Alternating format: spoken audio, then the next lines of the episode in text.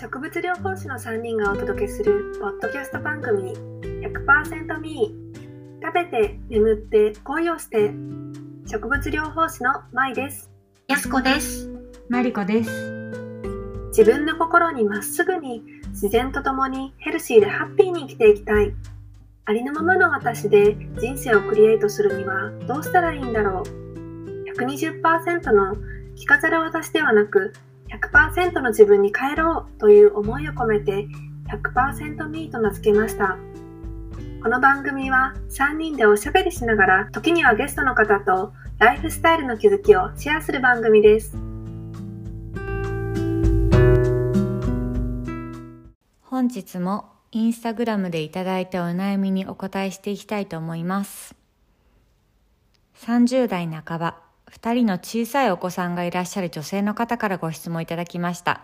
ありがとうございます。疲れやすい時のエナジードリンク以外にナチュラルなケア方法を知りたいというご質問です。疲れやすい時のケアってかなりフィトテラピーが得意とする分野だと思ったんだけど、この小さいお子さん2人を抱えていらっしゃるっていうのがちょっとポイントかなと私は思ったんですが相当体力的にも、ね精神的にもお疲れが溜まってらっしゃるんじゃないかなと思ったんですが、やっちゃんは4歳のお子さんを持つ一児の母なので一番子育ての大変さを分かってると思うんだけどどうですか？そうですね。私もその4歳の娘がいて、で、ね、ちょうどこの収録をしている日の前日までもう1週間春休みがあって、でその1週間毎日一緒にものすごく疲れました。でなんかあまりね言うとねなんかちょっと申し訳ないみたいな気持ちにもなっちゃうんだけど、まあ、実際のところ、うん、うん、お母さんのさそこが大変なところってさなんかこんな風に思っちゃいけないとかさそういうのもまたさ大変じゃない？ね。ねそうだね。そうだね。それはあとんでるよ。もなく大変なでもそんなことを思っては思っちゃうとちょっとさ罪悪感みたいなところがねうん。それはある。でも実際にね、こうやっぱりね、こう自分の時間がやっぱりなくなったり、やっぱその幼稚園で遊んでもらってる分のそのエネルギーをあのうんどうやってこう発散させてあげるかっていうのがチャレンジで、やっぱその発散できないとこうどんどん溜まっていくんだよね。子供の中で溜まっていって、それそれがこイうちょっとこうライライライラしたり、うんそうイライラしたりもう持て余しちゃうんだよね。で家の中でこううんいろんなことをやってみたり、いたずらが増えたりね。そうそうそうそう。っていうことがあるから本当に毎日何をしてこうエネルギーをこう外に出してあげなきゃとかやっぱそういうことを考えて、まあ、あとね家にいるとお昼ご飯を作ってあげなきゃとかそうだよね。そうだね。やっぱそういうことがやっぱりね増えるからこうきっと世の中の、うん、ママたちはこう 春休み楽しいだけどやっぱり終うん。わった後に、ああちょっとはあ終わったみたいなちょっと疲れたみたいなようやく新学期が始まったってなるんだね。うんだかなって 思いますだから本当小さいお子さんが2人今いらっしゃるっていうので多分ね私一人しかいないからそれ考えると多分もっともう2倍大変だし、ね一人が何かやってる間にもう一人がとかそういうこともある。そうだよね。うん。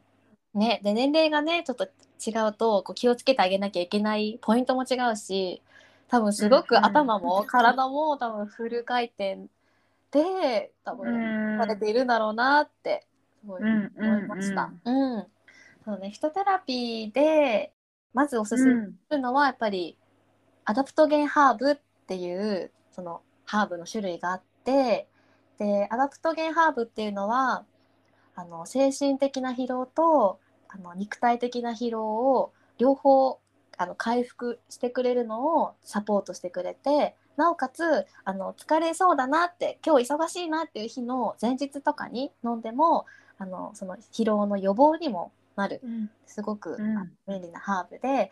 で例えばで言うとあのシベリアンジンセンとかあと高麗人参アシュワガンダあとはマカといったものもおすすめです。シベリアンジンセンはねなんかいロシアの宇宙飛行士が、ね、訓練する時にねこう体力と気力をね、こう鍛えるっていうところでも取ってるハーブなんだよね。うんうんうん、私もすごいシベリアン人生はすごいお世話になってて根っこなんだよね、こう人参系のものっていうのは。うん、根っこだから、まあ、本当は多分こう小鍋でちょっと煮出してあげたりするのが一番いいと思うんだけど、うん、そういう時間がねやっぱり子育てしてるとないからあの私はサプリとかを活用しているかな。うんうん、うん、そのサプリはちなみに何ていうのを飲んでるの？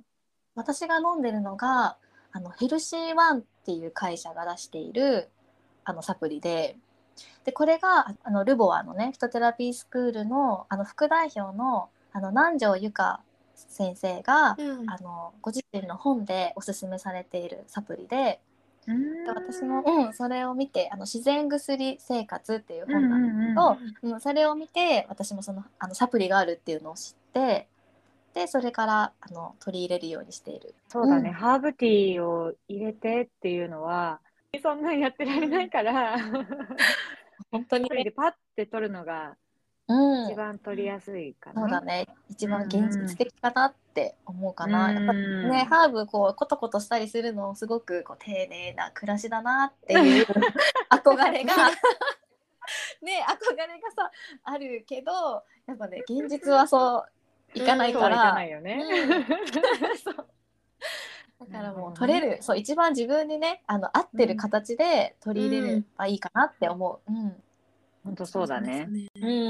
うん。さっき言ってもらったシベリアン人選以外にも、とストレス緩和だとメリッサっていうハーブがおすすめなんだけど、まりちゃんはこれメリッサとすごい相性がいいんだよね確か。そうなの。私はもうメリッサ本当飲むと、生理痛、あ、生理の前とか、イライラしてるっていう時に 飲むんだけど、うん、あの本当に飲むとふわって緩んで、うん、あもういいやみたいな 感じになるので、そうあの、メリッサはそうそうそう本当にメリッサとすごく相性がいいんだなと思って、うん、そうなんだね。すごいね、うん、そこまでこう多分私はメリッサではそこまでは、うん多分すぐが来なくって、うんうん、そうだよね。そうそう。セント・ジョンズ・ワートとかねあの私は飲む。やっぱね人によってやっぱりね違うんだね。効果が違うんだね,、ねメリッサは神経性の興奮状態を鎮めて気分を高揚させてくれるので緩和なトランキライザーとして使用されています。でまさにあのマリちゃんが今言ってくれてた興奮状態を鎮めてっていうここの作用なのかなっていうふうに思いながら今聞いてました。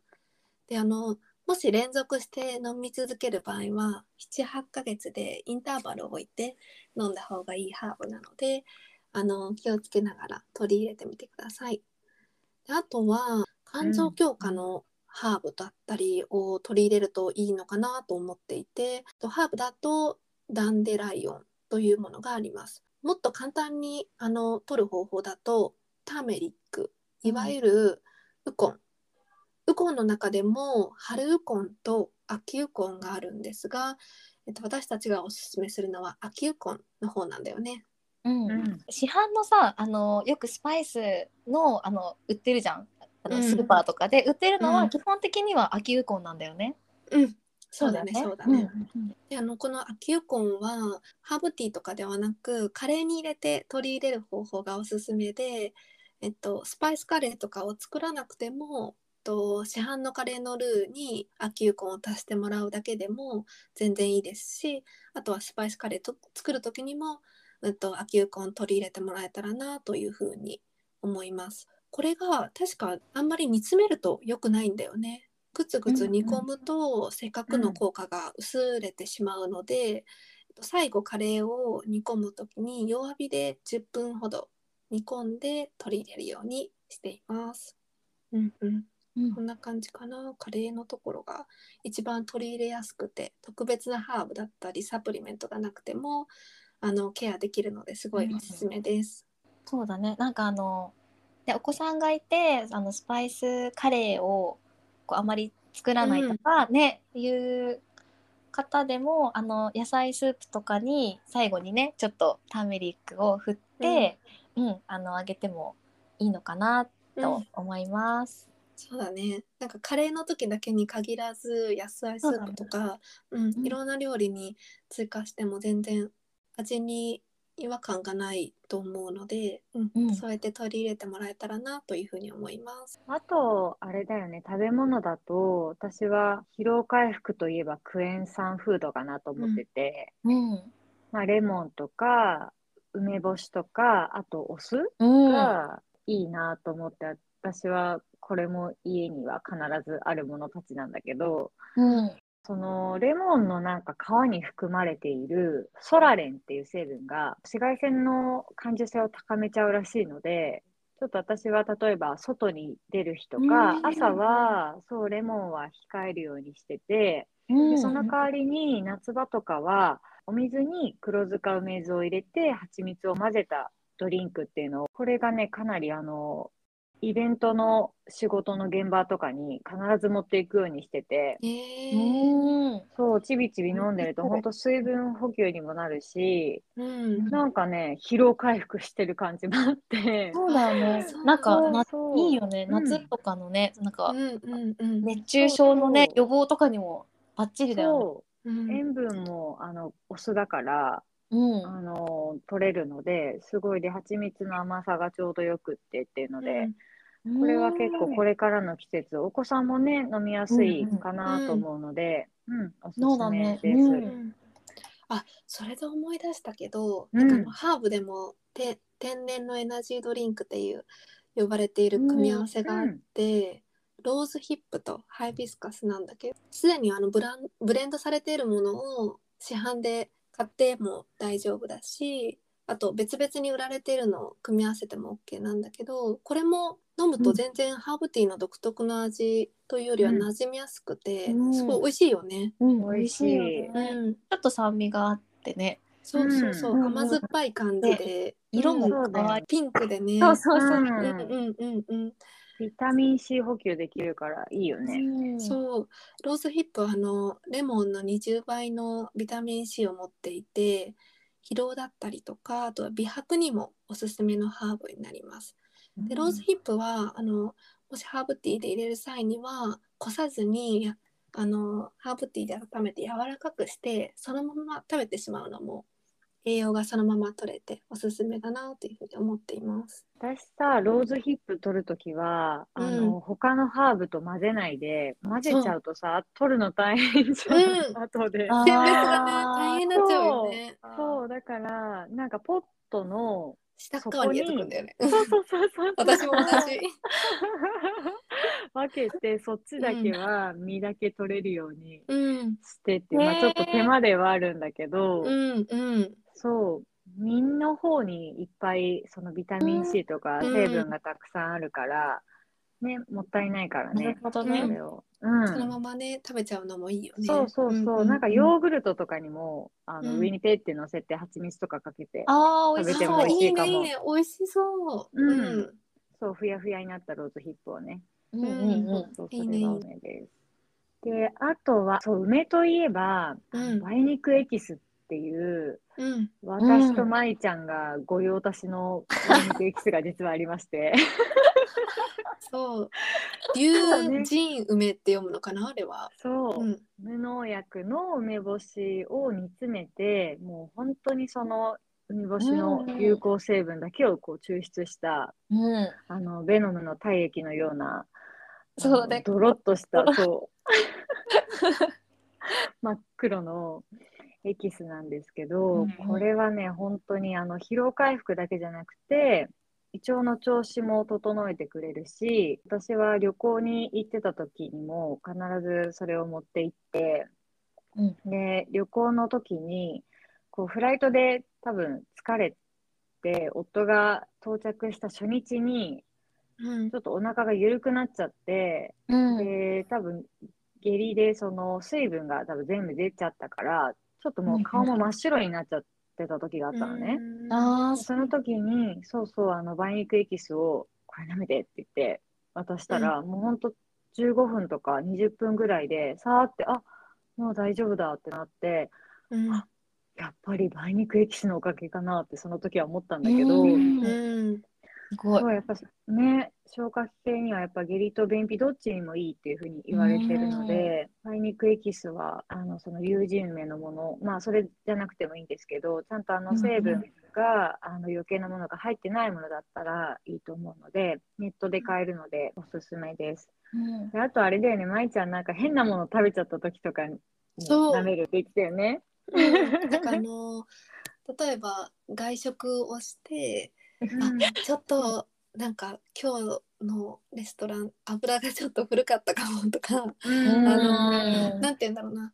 いろいろ食生活を気気をつけているとなんか敏感に感じるようにうん。なったりして、で、うん。そういう時にはねよく舐めておいてそうその後お通じも良くなったりするので、うん、そういう感じでも取り入れてます。うんうん、帳消し感があるよね。ねそう。るとね。なのでお守りのような存在です。いいね梅肉エキス。うん。梅肉エキス。ちょっとやっちゃんもぜひ。うん。なんか私はあの、うん。梅肉で言うとあの梅小番茶を、うん。うん。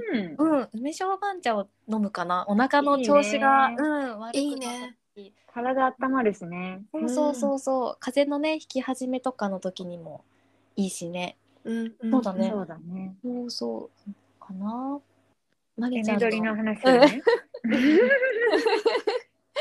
私もあの若い頃徹夜でプレゼン資料とかを作っていた頃は、うん。あのいわゆるコンビニとか市販のエナジードリンクとか先輩の分も一緒に買ってうこれんで乗り切ろうみたいな ことをやってた時期があったんですけどすごい甘味料人工甘味料がうん。あの大量に含まれてたりとかあとカフェインもすごいこうカフェインも異常に多かったりするので、バーンと飲んだ直後とかは、えー、とそのカフェインの影響で気持ちが上がって元気に覚醒されて元気になるんだけれどもうんその後ガクンってどうしても下がっちゃうので、そうするとやっぱり体にもすごく負担だしその下がるっていうのですごく疲れを感じやすいだるくなるっていうのがあるのでちょっとあんまりそれを常用したりとか飲むのは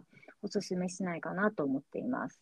うんで、えっと、私が行っている美容師さんがすごいオーガニックのこととかナチュラルケアみたいな詳しい方でその方があの千駄ヶ谷にあるペンタっていうナチュラルエナジードリンクを作ってるお店を紹介してくれまして確かネットでも購入ができてあの人工甘味料を一切使ってなくて甘みはきび糖を使ってるんだけど、あの店員さんと話したらゆくゆくはきび糖もなくしていきたいですって言ってるぐらい、うん本当にあの成分にかなりこだわって作っていて、でエナジードリンクでいうとカフェインになるんだけどそれに代わる成分としてはガランガルっていうあのインドネシアでうん。取れる生姜みたいな見た目あの生姜かなんだねこれは。うん。うんうん。そうそう、もう本当に見た目生姜なんだけど、それがカフェインに変わる成分として覚醒作用とか集中力の向上っていう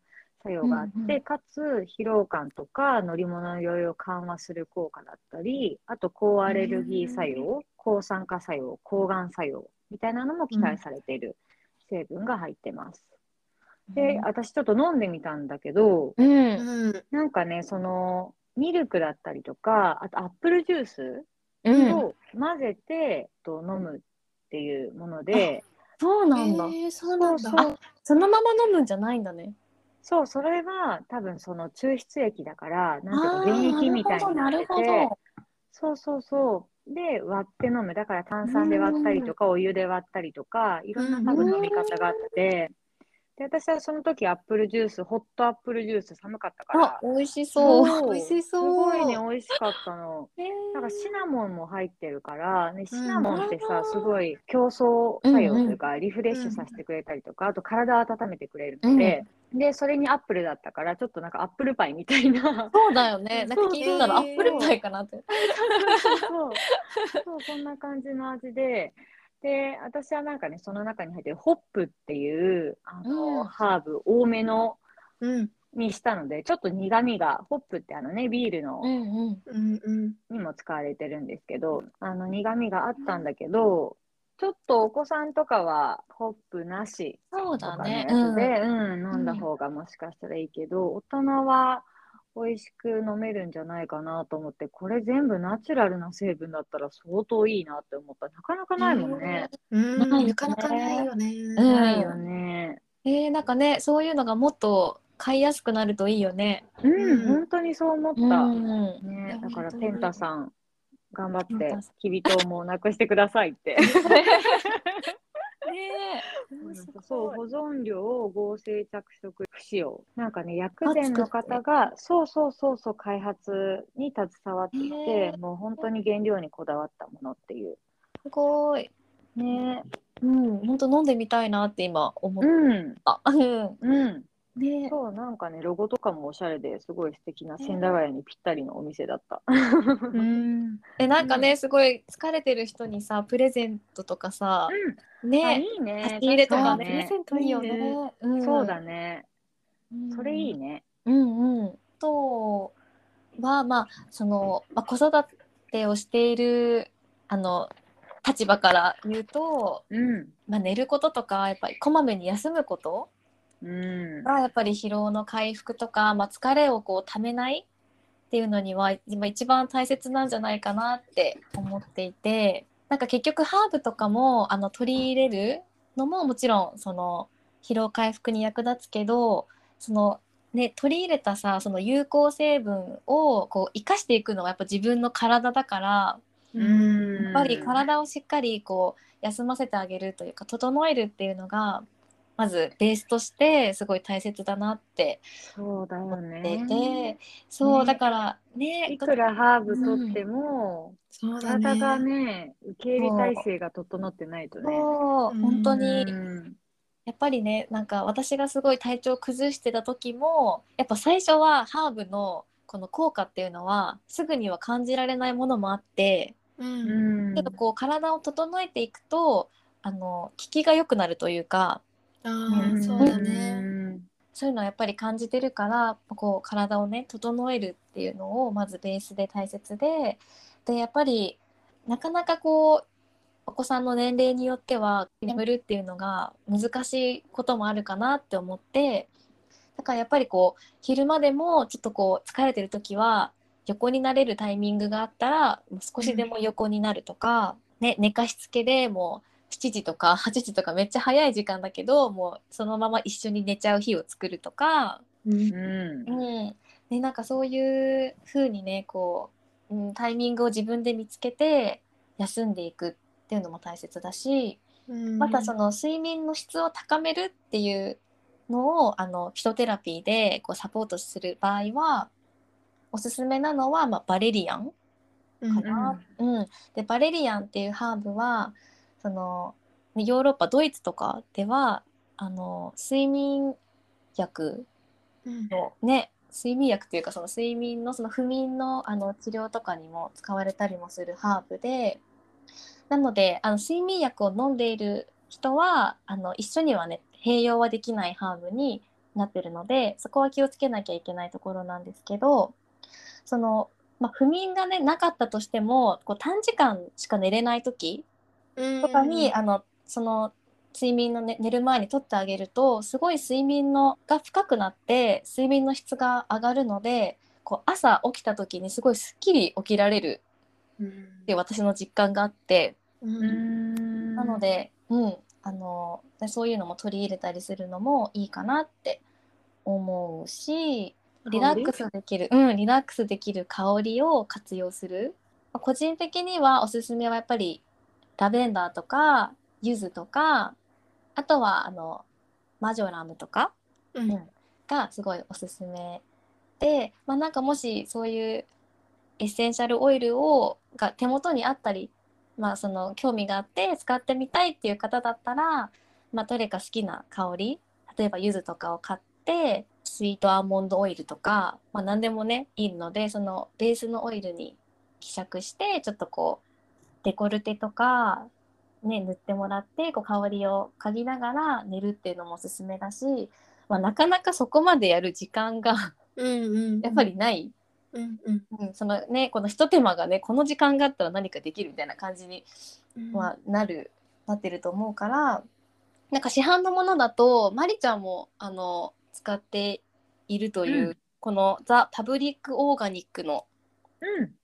ピローミストがあってであのシャンプーのブランドだよね。あそうそうそうそう、うんうんうンプーのブランドの、はい、だ出してるのがあってで枕に枕とかね寝具にシュッシュってするミストなんだけど天然の精油を使った香りでで睡眠の質を上げるように本当に計算し尽くされた香りうんなので、うん、これもすごく手軽だしおすすめです。私は、私とまりちゃんはクオリティスリープっていう香りを使ってるんだよね。そう。もうなくなっちゃったんだけどね。あ、なくなっちゃっ使いすぎちゃった。た。もう愛用、愛用するから。うん。そう、愛用しすぎちゃった。香りを取り入れるってリラックスさせていくっていうのと、あとは自分の時間をこう作ることかなって思っていて、ねそれが一番でも難しいよね。そうなんだようね。ね本当に難しくって一人ではできなくて、ね周りの、うん、周りの人の協力を得ることがすごくあの大切になってくるんだけど、まあ、なんかね子供が寝た後でも一人になる時間があればそういう時間に、まあ、自分の好きなことをしたりそうだねちょっとゆっくりお風呂に入ってみるとか、ね、自分の好きな香りのバスソルトを入れて誰にも邪魔されずにあのゆっくりお風呂に浸かるとかいいそういったね。贅沢だね。そうやっぱ子供とお風呂入るとさ リラックスタイムではないんだよね。うん、そうだね。そうだよ。よね。そうだから本当にねあのパパがいてくれたり、まあ、家族がいてくれる時にお休みの日の昼間から一人でお風呂入るとか、うん。うん。うんお風呂屋さんに行くとか、まあ、そうやってこう自分を大切にするかそれをこう、なんかやること自体にすごく意味があると思ってこう自分を大切にしてる実感を得るというか。う。うんん。うん、なんかそういう時間をあの作っていくのもすごく、うん、いいかなっていうふうに思いました。結構ねなんかたっぷりになったね。たっぷり。。ボリュームたっぷり。思いがね。思いがね。思いがね、もうそう。もう想像しただけで大変だろうなって思ってこう熱く語りすぎちゃったね。いや。でも本当にね、いやねね大変だよね。うん。やっちゃんのすごい実感のこもった。うん。ね。ねえ、いやもう本当にお母さん、もう世の中のお母さん、本当に、本当にお疲れ様です。無理しないでくださいっていう。うん本当にね無理しないのが大切だよね。うんなかなかね、うんでも気づかなかったりもするんだよねこう自分が無理をしてるってことにね。なるほどね。うんそっか。そそうだよね。目の前のことをね、全部対処していかなきゃいけないとね。うん、ねそう目の前のことをやってで子供にこうね、喜んでもらいたいとかね、うんなんだろうやっぱそういう。ねなんか入るといくらやってもなんだろうね終わりがないというかさ、うん、そうだよね。うんうん。そう私意外とその子育てをしてっていう毎日の出来事を一回一回褒めてくれる人ってなかなかいないし、う。うんうんん。だからそのいかにこう自分で自分をあの褒めるかというか、今日も自分頑張ったっていうのを自分でやっぱ認めてあげるのがすごい大切だなって思うかな。うんうんううんん。そうだよね。うんで今日も本当にありがとうございました。ありがとうございましたね、たくさん私たちからいろんなこう提案があったと思うんですけどあの自分のできそうだなってやってみたいなって思ったことからあの取り入れていただけたら嬉しいです。で毎日本当に大変だと思うんですがあのどうか無理せずあの自分の体の声を聞きながら子育てもあの一緒に頑張っていけたらなっていうふうに思いました。ありがとうございます。ありがとうございましたありがとうございました。本